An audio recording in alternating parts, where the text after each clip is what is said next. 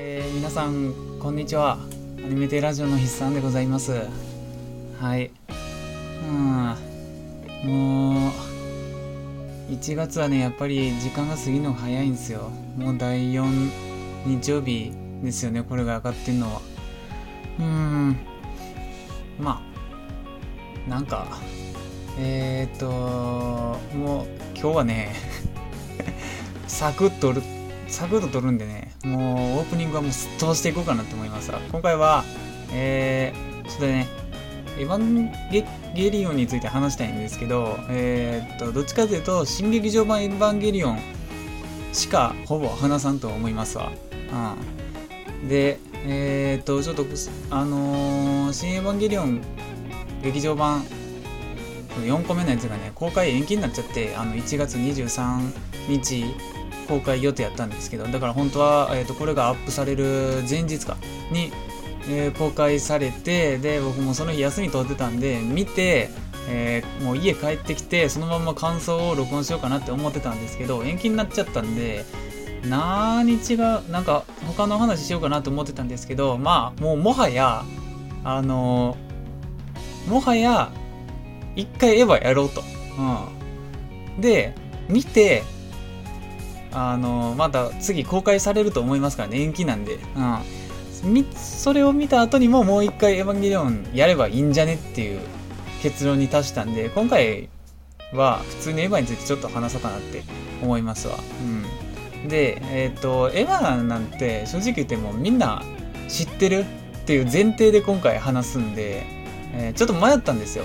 絵は、うん、見たことない人向けに話した方がいいんかなって思ったんですけど、正直それしちゃうともう時間いくらあっても足りない。なんか3時間ぐらいいるかもしれないんで、いや、もう下手したら5時間ぐらいかかっちゃうかもしれないんで、あの、もう見た人、見たっていう前提の人に向けて、えー、っと、まあ、こんな感じで、僕はこんな感じでエヴァンゲリオンと触れ合ってきたよねっていうのと、あとちょっとね、あの、まあ、やりたいことがあったんで、えっ、と、それをやろうかなって感じですね。あじゃあ、もう早速、えー、早速、えー、本編行く。はい。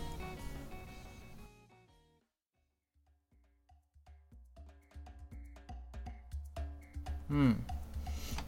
で、まあ、エヴァンゲリオンで、あの、正直言ってテレビアニメ版の話とかしてもいいんですけど、なんか僕、新劇場版のはの方が普通に好きなんで、あの、というか、やっぱり年代的に僕そっちの方がメインで触れてる時間が長いじゃないですか。うん、じゃないですかって言って、ちょっとね、あれなんですけど、うん、そうなんですよ。うん。で、えっ、と、まあもうここまで聞いてる人っていうのはエヴァンゲリオンちょっと知ってるっていう前提で話すんですけど、まあ、えー、上波球をやって次新やるっていう状態じゃないですか、今。うん。でね、えー、っと、上、えー、これ今改めて見たんですけど、上っていうのが公開日が2007年の9月1日って書いてるんですよ。うん。で、僕は上は映画館に見に行ってないんですよ。うん。まあ、なぜなら、ジョーカー公開されてる時っていうのは多分僕はエヴァンゲリオンにまだ触れてないですね。名前ぐらいは知ってる感じかな。うん。なんか名前と初号機の見た目ぐらいは知ってる。うん。感じかな。あと、まあ、レイとアスカぐらいは正直、なんか微妙かな。知ってるか知ってないか微妙な感じ。うん。だって2007年って言ったら今からもう13年以上前ってことですよね。13年前っていうことは、えー、っと、11歳なんで、小学校5年ぐらいですよね。うん。その時はね、まだエヴァとかは見てないですわ。うん。アニマックスで神様家族を見てる時期だと思うんで、ドラゴンボールとか。うん。そうやね。ドラゴンボールはもうちょっと前かな。うん。小5の時ってね、何見てたかね。もうあんま覚えてないんですよね。だからまあ、ちょっと、あの、レギュラー界で言ってた、もう神様家族とか、海賞とか、なんかそこら辺見てる段階かな、キスシスとか、うん。にゃんこいとか、なんか、なんかその辺見てる時じゃないんかな。まあ、がっちりハマりかけてる時ですよね、僕がオタクに。うん、なんかもう片足以上突っ込んでる、うん、頃ぐらいかな。うん。で、えっ、と、僕がエヴァにハマったのが、えっ、と、エヴァの新劇場版ハが公開されて、それを友達と見に行った時ですよね。うん。友達がそもそもエヴァ好きやって、その時の仲のいい。うん。で、ハを見に行こうって言われて、えー、見に、えー、だからそれの予習で、ジョー見て、ハー見てっていう感じですかね。歯が、えー、2年後なんで、えー、5年からやったら、まあ中1、中2ぐらいですかね。うん。まあだから、結構、ななんて言ったらいいんだろう。主人公に感情移入しやすい年齢の時には見てるって感じかな。ちょっと、1歳ぐらい低いですけど。うん。シンジ君というか、あの、エヴァンゲリオンの、その、えー、なんて言ったらいいんだあれは、チルドレン。そう、チルドレンって基本14歳っていう設定じゃないですか。うん。だから、まあ割と年齢近い時に一番ハマって見てたかなって思いますね。うん。そうですね。母が2009年の6月27日と。うん。で、えー、っと、その次9ですよね。うん。9がね、えー、2012年なんで3年後ですよね。だから、高1くらい僕が。うん、12年って、今から8年ぐらい、8年以上待ち、8年以上前でしょ？だから、えー、計算できなくなってきた。えー、16、うん、まあ高1ぐらいか。うんですよね。うん。これはもうもちろん、母から3年待ってるんで、3年と半年ぐらいか、待ってるんで、もう、なんか、期待がすごかったですよね、Q は。うん。やっぱ譲渡派って、えー、上派までは割と、えー、テレビアニメに準拠した、あの、内容やったじゃないですか。まあ、派からちょっと、うんな、うんみたいな。なんか、マリー誰やねんこいつみたいな。うん、感じになってきて、で、当時乗らんのかいって。当時がエヴァンゲリオンの、あのー、3, 3号機か。3号機か4号機かちょっと忘れたけど、に乗る、ね、ストーリーやけど、うん、乗らんかったりだとか、うん、なんかあの、当たり、アイスの当たり棒で外れて出るみたいな、うん、ちょっとなんか、おしゃれでしたよね。うん。で、9は、えー、っと、友達と見に行ったんやったっけな、一人で見に行ったのちょっと忘れたんですけど、まあ、未だに覚えてるのは、人生で初めて同じ映画を同じ日に2連続で見たっていうことですよね。うん。で、あれはね、結構、あのー、まあ、いい采配やったかなって今から考えたら思えるぐらい Q っていうのは内容がちょっと難しいですよね。難解っていうか、うん、あまりにも、あの旧、旧っていうか、あの、テレビアニメシリーズの内容とはかけ離れたものになってて、ああ、エヴァ、全然もう違うことやるんやっていう。うん。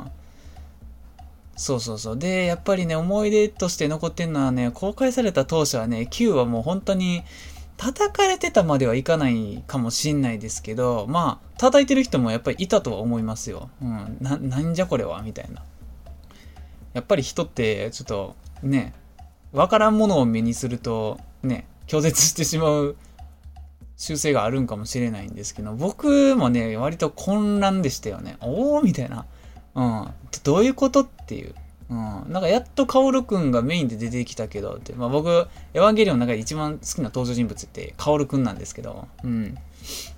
あの、カオルくん出てきて、シンジくんがちょっと、男の子好きになりかけてるやんって思った感じですね。うん。まあでも、あのー、この前ね、あのー、今、その新劇場版、新劇場版じゃない、新エヴァンゲリオン公開前っていうのもあって、今東宝シネマズでエヴァンゲリオン、まあ順番にリバイバル放送やってたんですけど、えー、まあ、上波球全部見に行ったんですけど、Q はね、正直言って見れば見るほど普通に面白いんですよね。うん。そう。だからやっぱりね、まあ、公開した時は、そういう空気やったけど、今見たら、やっぱ映像のクオリティやばいし、まあこれはただ単に、あの、もうテレビシリーズとは全然違うものをやってるよっていう、この振り切った方向性で、っていう意味もあるし、あの、うん、なんか、そのただ単に伏線を張る回みたいな、うん、としても全然捉えれるし、まあなんかいくら、いくらでも、許容の仕方はあるかなって思いましたね。この前見に行って改めて。うん。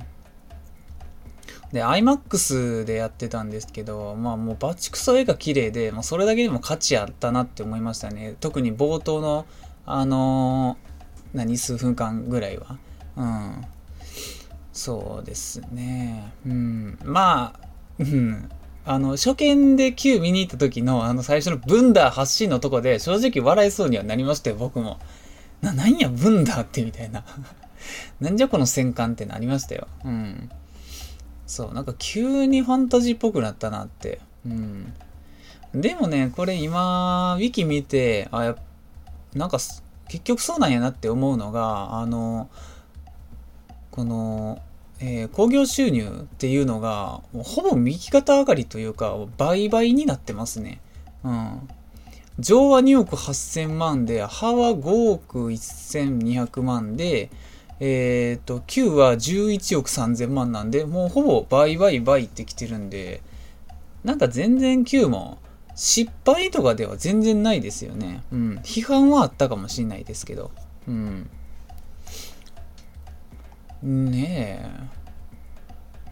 そう。で、まあ次、新エヴァンゲリオンが1月の、23日公開予定だったんだけど、まあ、っていうかそもそもは2020年の6月あたりにやる予定だったんですけど、うん。まあコロナの影響でね、やっぱり延期になっちゃって、うん。まあ悲しいですけど仕方がないですよね。うん。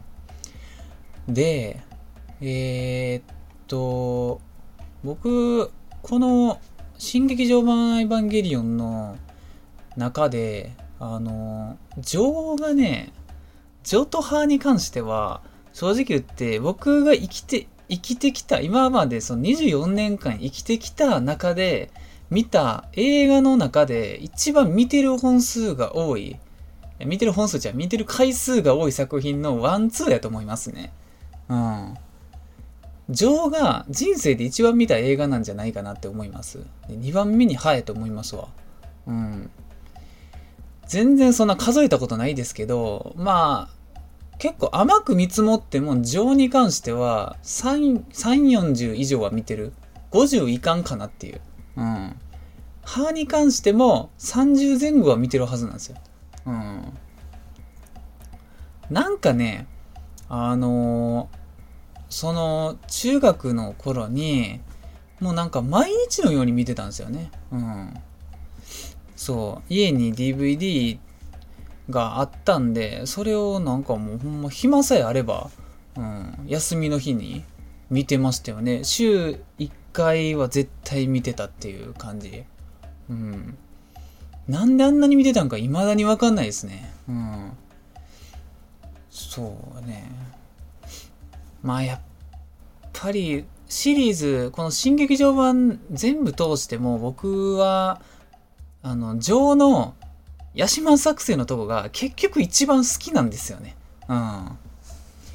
そう、あの曲といい、そのあの倒し方といい、うん。めちゃくちゃいいですよね。うん。好きな、もうシーンがね、もう詰め込まれてるんですね、ヤシマ作戦のとこは。うん。まあ、あの、超陽電子法で打つ、その準備の段階から、あの、打つ手前のとこが好きなんですよね。俺、あの、えー、なんや、あの、全国から電力を集結させて、その、いろいろ準備してるとこ。うん。あと、まあ、ちょっと手前の、あれになるんですけど、あの、まあ、エヴァでよく見る、あの時刻の合わせがめちゃくちゃ好きなんですよね。うん。なんかこの計算して、その、ラミエル、まあ、使徒、使徒いるじゃないですか、あの、正八面体の、うん、ラミエルがあと何時間何分後に、この、えー、あの、なんや、あの、ジオフロントの上空に到達しますってなって、うん。その時刻が1秒1秒減っていって、最後、もうゼロになった時に、なんかこう、ピーンってなるじゃないですか。ポーンって 何言ってるか分かんない人はもう置いていきますよ もう、なんか3、2、1、ポッ、ポッ、ポッ、パーンってなって、そう。時間ですみたいな。そう。あそこのシーンめちゃくちゃ好きですね。うん。あと、えっ、ー、と、激鉄を起こせのシーンめちゃくちゃ好きです。うん。ちょっと、マニアックな話になっちゃうかもしれないですけど、激鉄を起こせのシーンいいっすよね。うん。あと、一発目、シンジ君が陽電子号を外して、あのヒューズ交換するときに、あのなんかあの、ショットガンのトリガーみたいなのをガチャって手前に引いたら、ヒューズがこう、ボーンって出ていくシーン。あそこ好きです。うん。そうやね。なんか、ああいうやっぱり機械、その、機械の描写が、あの、まあ、ガイナックスといい、あの作品といい、やっぱり細かくて好きですよね。細かいというか、あの、なんか男の、男心をくすぐるだけの描写。うん。それで言うと、情の、あの初出撃のシーンとか、シーケンスとかもめちゃくちゃいいですよね。あのカタパルトからこう動いて、あのまあ、発射する装置までこう斜めに上がっていくシーンとか、うん。あと走行板が1枚ずつこう初号機から離れていくシーンとか。うん。あいいっすよね。ああとまあガンダムとかでもよくあるんですけどあの なんやあの進路オールグリーンみたいなシーンあるじゃないですか。セリフ。あそこはやっぱりいいですよね。うん。いやオールグリーンってほんまよう聞くけどなんなんやろうなって。うん。そうまあ、なんなんやろな。意味は大体わかんねんけど、どこが初出なんて思いますよね。オールグリーン。うん。ねえ。うん。だからね、あのエヴァじゃなくなるんですけど、シン・ゴジラの、あのいろんな、その戦、戦闘の、その、シン・ゴジラ迎撃する際の、あの、自衛隊本部と、まあ、現場との、その連携の、その指揮のセリフとかも、やっぱいいですよね。うん。まあ、リアリティがあるって言ったらいいんか、もう。あれがね、やっぱ癖になるんですよね。うん。で？で、何言ってたんや？うん。えー、っと、そうやね。で、Q がね、僕、あの、印象に残ってんのが、あの、エヴァンゲリオン新劇場版9が始まる前に、あの、巨神兵東京に現るっていう謎の映像作品が、あの、急に流れ始めて、かなりびっくりしたの覚えてますね。うん。そう。でもね、確か一応アナウンスは流れてたんかな？うん。なんか今からエヴァの、エヴァ Q の前にこれ流れる、流れますよ、みたいな、あの、その、ね、字幕でちょっと出てたかはちょっと忘れたんですけど、うん。なんか急にエヴァみたいな、なんか始まったぞみたいな うん、思って。でもね、あれはあれですげえ面白くて、なんかもう、9見る前から、腹3.5分目ぐらいまでいっちゃってて、うん。で、わ、こっから9見たらもう満足感やばいなって思ってたら、9の内容がわけわからんくて、もうハテナで出てくるみたいな。うん。そうですよ。うん。もう、ハテナで出てきて、僕はもう、難波の東宝シネマズの前にあるファーストキッチンで飯食ってすぐ次見に行きましたよね、友達と、確か。もう、あの、地元一緒の人はすぐわかると思うんですけど、うん、ああ、あのファーストキッチンになって、うん、そう。いや、でも、客席は満帆やったのは覚えてますね。うん。でもね、オタクってみんな静かに見るんでいいですよ。うん。いやー、Q の内容はほんまにすごかったですね。うん。僕、ピアノのシーンは結構好きやったんでね。うん。Q がやるときも、あのー、公開何日か前に金曜ロードショーでハーがやってて、で、そのハーの終わった後かな、始まる前か終わった後に、あのー9の冒頭何分かを流してくれるみたいな。確か終わった後やったと思うんですよね。うん。エンディング後で流してくれるってなって、それをもう見るために、あの、すごいギンギンに起きてたの覚えてますわ。うん。そう。で、すぐ YouTube にも上がって、もう何回も見て、うわーってなって、それでもうモチベーション上げて、うん。そう。まあ、そんな感じでね、今回も、新劇場版までにモチベ上げて、もう最高潮の状態で見ようって思ってたら、延期になってもって、いやー、悲しい。うん。そう。で、正直言って次いつやるんか、もうわかんないじゃないですか。うん。一応緊急事態宣言が解除されたらやるとは思うんですけど、まあ来月の第1週目ぐらいまではないし、いつになるか分かんないですよね。解除されても、あのー、新規感染者数がね、なんか全然減ってないってなったら意味ないですからね。うん。そうよね。まあ僕はエヴァ触れ合ってきた経緯っていうのはこんな感じですよね。うん。エヴァだけで話すとね。まあこの間にも、まあガイナ自体を好きになってトップを狙い見たりだとか、振りくり見たりだとかいろいろあるんですよ。うん。そう、あのー、日本アニメーター見本市っていうのがあって、そこの安野でのほにゃららみたいなとか、うん、そう。いや。やっぱりね、あのー、ガイナの制作人の名前だけはすごい覚えてますよね。うん。だって制作体制がね、もうほんま鬼なんですよ、があの、エヴァは。うん。もう、有名な人しかいないんですよね。うん。すごいですよね。うん。まあ、どっかだから違う作品で、例えば、この、えっ、ー、と、どうしようかな。あの、正幸さん。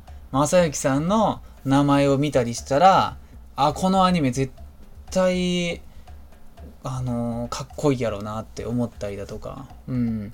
やっぱ、貞本さんがキャラデザなんやったら見ようかなとか、まあ、グレートプレゼンターの時に話したと思うんですけど、うん、やっぱりキャラデザいいんでね、うん。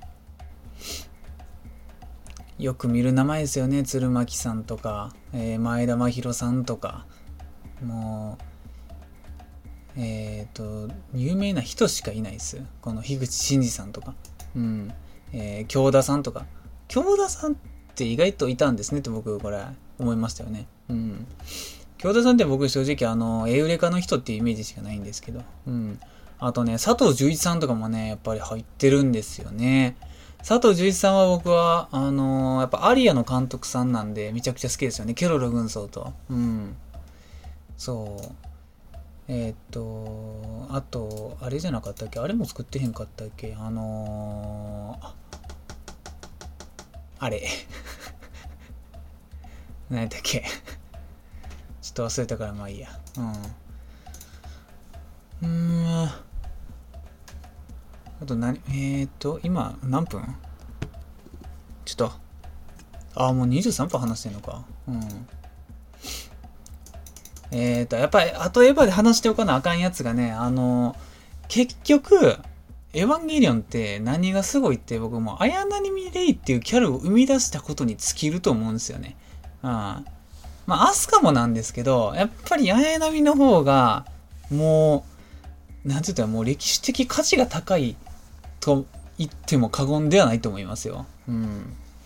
もう本当に綾波のせいで、あのー、世界中のオタクは犯されてるんですよ。あのー無口キャラという呪縛にとらわれてしまってるんですよね。うん。めっちゃ今米炊けた音したけど入ってへんかな？大丈夫かな？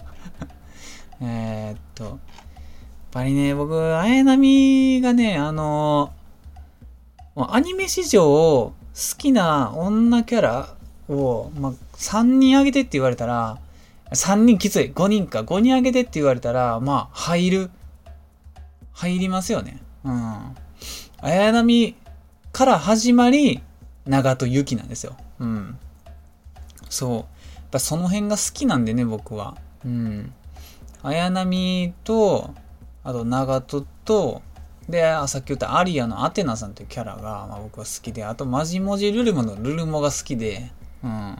なんかね、もうほんまに、もうこれ、今挙げた4つがもう全部同じようなキャラなんで、あの、まあ、あの、ちょっと細かいとこ言うとちゃうんですけど、なんか、パッと見同じキャラなんですよ。うん。同じようなキャラ。うん。まあ、その中でもやっぱ、綾波レイっていうのが一番の、うん、無口っていうか、感情がないタイプのキャラになりますよね。うん。そう。えー、でもね、やっぱり、いいですよね。うん。うん。まあ変な話、エヴァンゲリオンの同人誌とかいっぱいあるわけですよ、世の中には。うん。まあ、まあ、あの、綾波のぐらいしか見ないですよね、僕は。うん。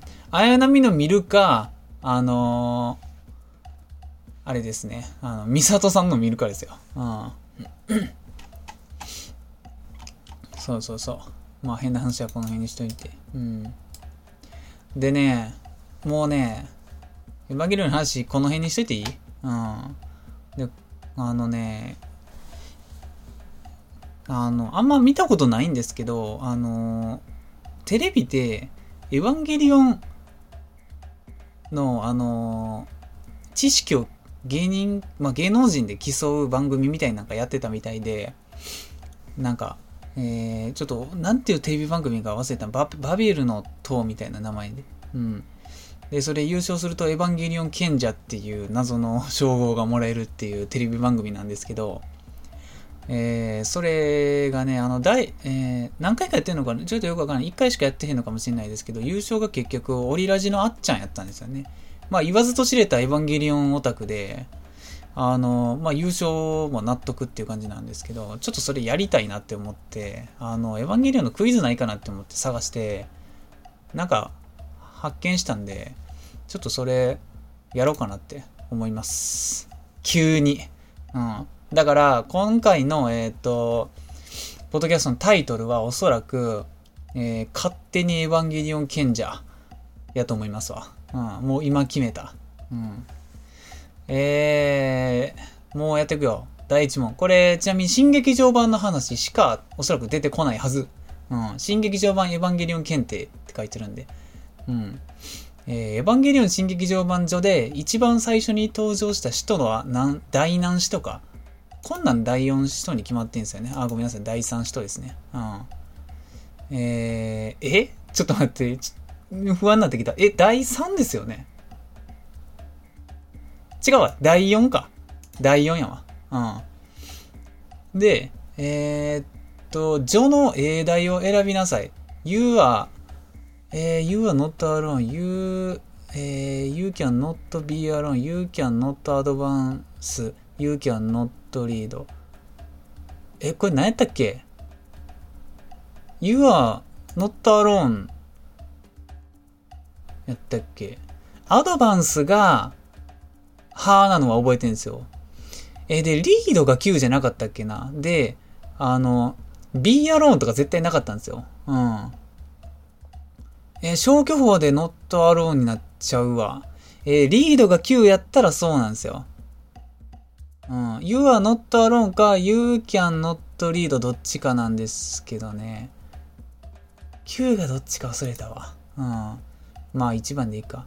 えー、美里の部屋のシーンで、庵野監督の妻の庵野ももよこさんの雑誌が登場しています。雑誌の題名を選びなさい。これは知らんこれは知らんぞ。えー、週刊今、週刊時代、週刊世代、週刊フライデー、週刊時代でいいかな。適当。えー、新劇場版破から Q の空白の、えー、空白は何年間か。破から Q?14 年やろ。うん。えー、次の括弧に入るセリフを選びなさい。えー、違うのはカラーリングだけじゃないわ。所詮、0号機と初号機は開発過程のプロトタイプとテストタイプだけど、この2号機は違うわ。これこそ実践用に作られた世界初の本物のエヴァンゲリオンなのよ。正式タイプのねえですよ。もうカッコの場所わからんぐらいまで普通に言えたわ。うん。はい。えーっと。すべての問題が、もう5問しかないんか。うん。えっ、と、5問中5問正解。やったー 時代はほんまにうる覚えやった。うん。いや、勇気乗ったローンでやってた、やった。うん。全部合ってましたね。うん。これは正直、だいぶ簡単なんじゃないかなって思うんですけど。うん。やったやったやった。なんか普通に嬉しいわ。うん。もうちょっとないんかな。上級あるよ。上級あるわ。これはちょっとむずいんじゃないか。えー、第1問。碇シンジがネルフ加入後に引き入れられた家はどこか？え？美里の家でしょ。うん。美里の家、綾波の家、玄道の家、律子の家ってあるけど、いや、美里の家。知らん人でもわかるレベルやな。うん。次の括弧に入るセリフを選びなさい。あれ？さっきと同じ問題出てきた。やば。正式タイプのね ちょっと不正かもしらん。え、碇シンジが乗っているエヴァンゲリオンは何か？え？初号機でしょ。うん。 Q でマリがくんづけした相手は誰か。あー、なるほどね。渚カヲル、碇ゲンドウ、冬月コウゾウ、碇シンジ。まあ、これはゲンドウくんですよね。うん。はい。えー、仮設5号機のパイロットの本名は何か、えー、真希波・マリ・イラストリアス、式波アスカ・ラングレー、惣流・アスカ・ラングレー、真希波マリー・サウンドリエル、誰？まあ、1番の真希波・マリ・イラストリアスと。うん。ヤシマ作戦の時に日本全国を計画停電させて使用した武器の名前は何か？えー、アサルトライフル、ポジトロンライフル、えー、プログレッシブナイフ、スナイパーライフル。えー、ナイフじゃないやろ まあ、2番のポジトロンライフルと。うん。綾波レイの CV は林原めぐみさんですが、次のうち林原めぐみさんが他にも担当しているキャラクターはどれか。えー、鈴原サクラ、えー、伊吹マヤ、真希波・マリ・イラストリアス、ペンペン。これは、まあ、あんまり知らんけど、消去法でペンペンになるんじゃないかな。うん。鈴原さくらは、あれやしね。あのー、あれやし。みゆきちやし。うん。えー、はから9の空白は何年か。やばいやばい、さっきの問題と一緒や。えー、序の英題を選びなさい。やばい、さっきのねさっきの問題と一緒や。うん。新劇場版すべての音楽を手掛けている人の名前を選びなさい。これはね、知ってますよ。鷲津史郎さんですね。うん。はい、答え合わせ。えー、10問中10問正解。やったー 普通に嬉しいけど まあ、あのー、ごめんなさい。これ、被ると思ってなかったんで、まさかの、えっ、ー、と、2問ぐらい。3問か。3問がさっきの問題と被っちゃって、うん。まあ、ちょっとだけ難しいかなって思ったのは、えっと、9でマリがくんづけした相手と、えっと、新劇場版すべての音楽を手掛けてる人の名前ぐらいかな。うん。こんなもんか。うん。やべえ、は早く終わっちゃった。うん。めっちゃ早終わっちゃったわ。やってないやつ、なんかないかな。えー、っと。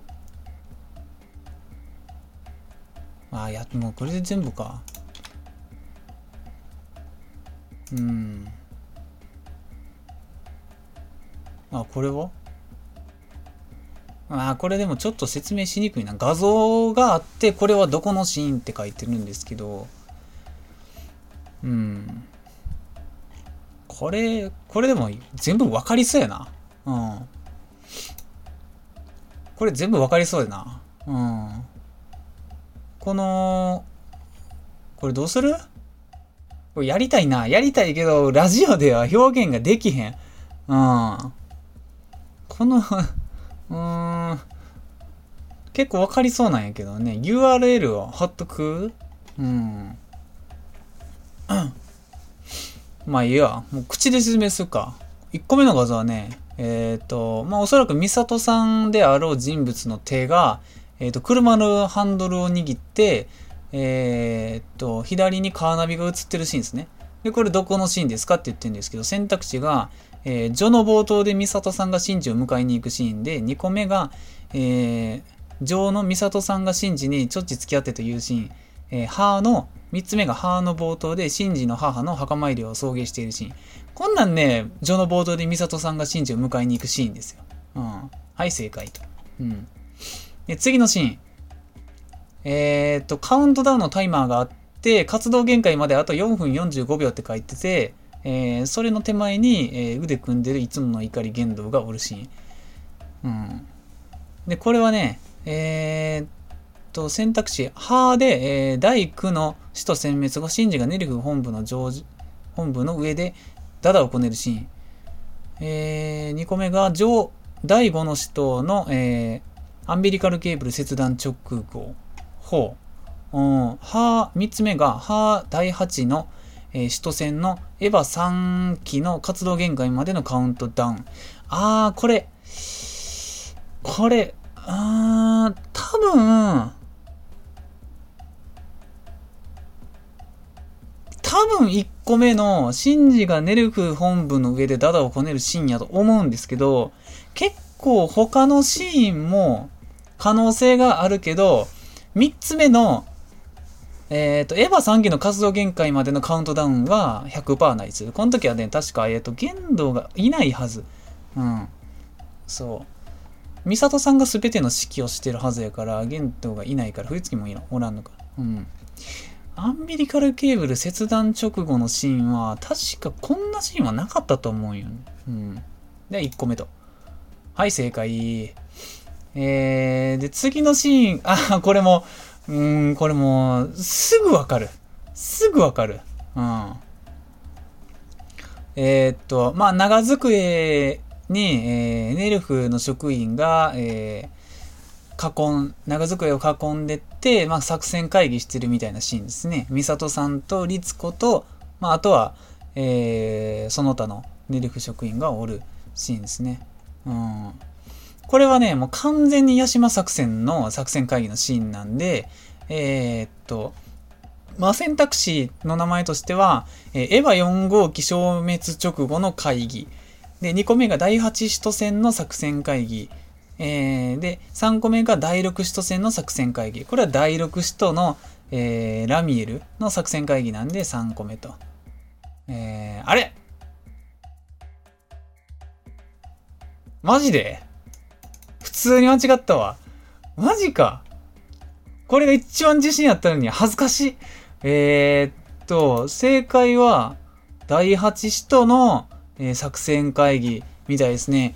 えー、えー、避難が完了した後のシーンで、ミサトさんが後ろを向き、マヤちゃんが手をついているのが特徴です。あー、なるほど。あ、でも冷静に考えたらかなり似てるシーンやったか。そっか。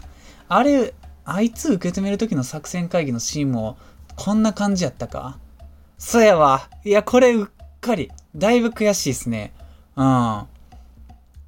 ラミエル戦、ヤシマ作戦の会議の時は結構あの、えー、それぞれの、えっ、ー、と、登場人物一人の顔面クローズアップのシーンが多かったから、こういう引きの絵はあんまりなかったかな。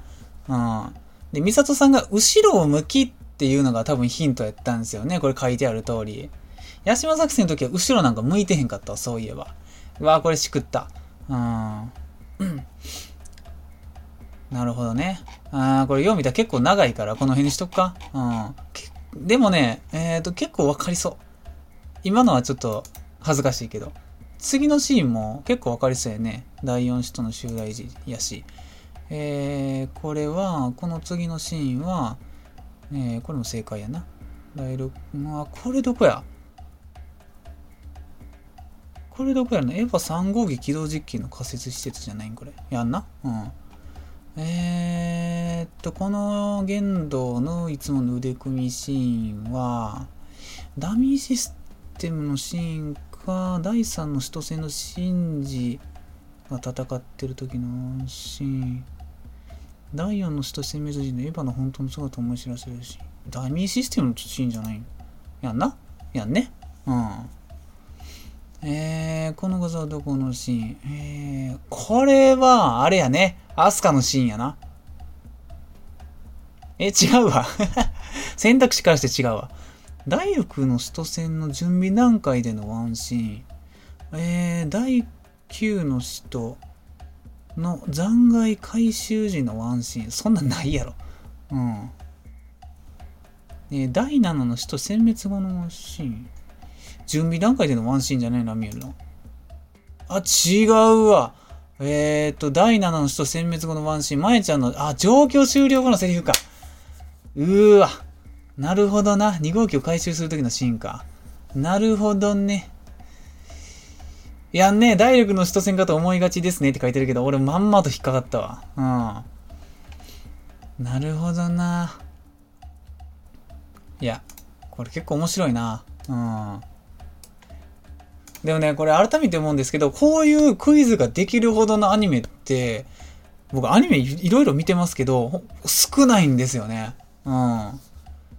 ここんな感じの知識を試せるぐらいのアニメってあんまなくないですか？うん。なんかよっぽど有名なやつぐらいじゃないですか？あと、ほんまドラゴンボールとか。うん。だからそういう意味でもうやっぱりエヴァってね、コンテンツ力高いですよね。うん。もうね、何回でも見るように設定されてんすよ。うん。そう。いやー、こんなもんかな。エヴァは。一旦ね、映画見る前の感じとしては。うん。まあ、今回、ちょっと短いか。40分くらいしか今経ってへんけど、大丈夫 いつもが長いかな。うん。こんぐらいの時間の方がやっぱりちょうどいいかね。うん。じゃあ、今日はこの辺にしときますか。うん。じゃあエンディングいきます。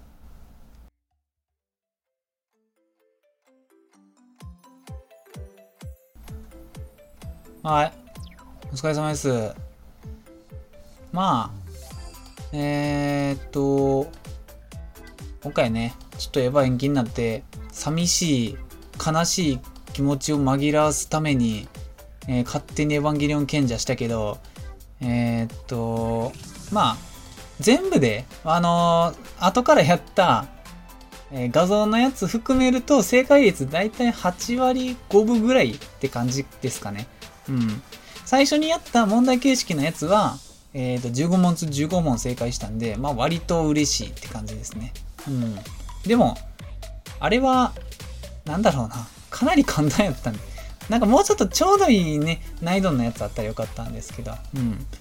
まあまあまあ。あ、でも、ちなみに、あの、あさっきあれやる前に言った、その、地上波の、えっ、ー、と、エヴァンゲリオン賢者の、えー、問題っていうのはガチで難しかったです。あれはほんまに数問しかわからなかったです。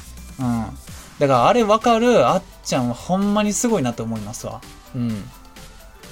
ただ僕自慢したいのが、ちょっとあれね、YouTube に動画落ちてるんで見てほしいんですけど、あれで唯一僕自慢できんのが、あっちゃんの一番最後の、確か一番最後の問題の、あの、音聞くシーン音聞いてどのシーンか当てるシーンあるじゃないですか。あれ僕、数で当てたんで、これめっちゃ褒めてほしいです。誰かに。うん。そう。第三使徒が、この分厚い鉄板の壁を、あのー、なんかこう熱線でグググググって出てこようとしてる時の、鉄がきしむ時の音。僕はあれマジで素で分かったんですよ。でもね、それ以外のキャラのセリフを全て一語一句間違いなしで言いなさいみたいなとこが、ちょっとやっぱり難しかったですね。うん。そうですね。あれぐらいになるまではね、さすがに見れてへんっていうかね。うん。まあ、そんなことです。そんなことです。うん。まあそんな感じです。うん。ああ、疲れたわ。ちょっとね、今ご飯食べてないんでめちゃくちゃ腹減ってきてますわ。うん。米炊いてたんでわかると思うんですけど。うん。えー、っと、じゃあ、エンディングかな。えー、アニメテラジオでは皆様からのお便りをお待ちしております。宛先はアニメテラジオ at gmail.com、えー、TwitterID はアットアニメテラジオとなっております。はい。うん。で、えっ、と、前のレギュラー会に言ったんですけど、今月が、えっ、と、第5日曜があるっぽいんで、もう一回上がるかな。うん。多分。一応多分って保険かけときますけど、うん。もう一回上がると思うんで、まあ何話すかはちょっとわかんない。いつも通りだったんで、あの、ぺちゃくちゃ喋ってるだけだと思うんですけど、またよろしくお願いいたします。はい。じゃあ今日はこんな感じで終わりにいきたいと思います。お疲れ様でした。ふう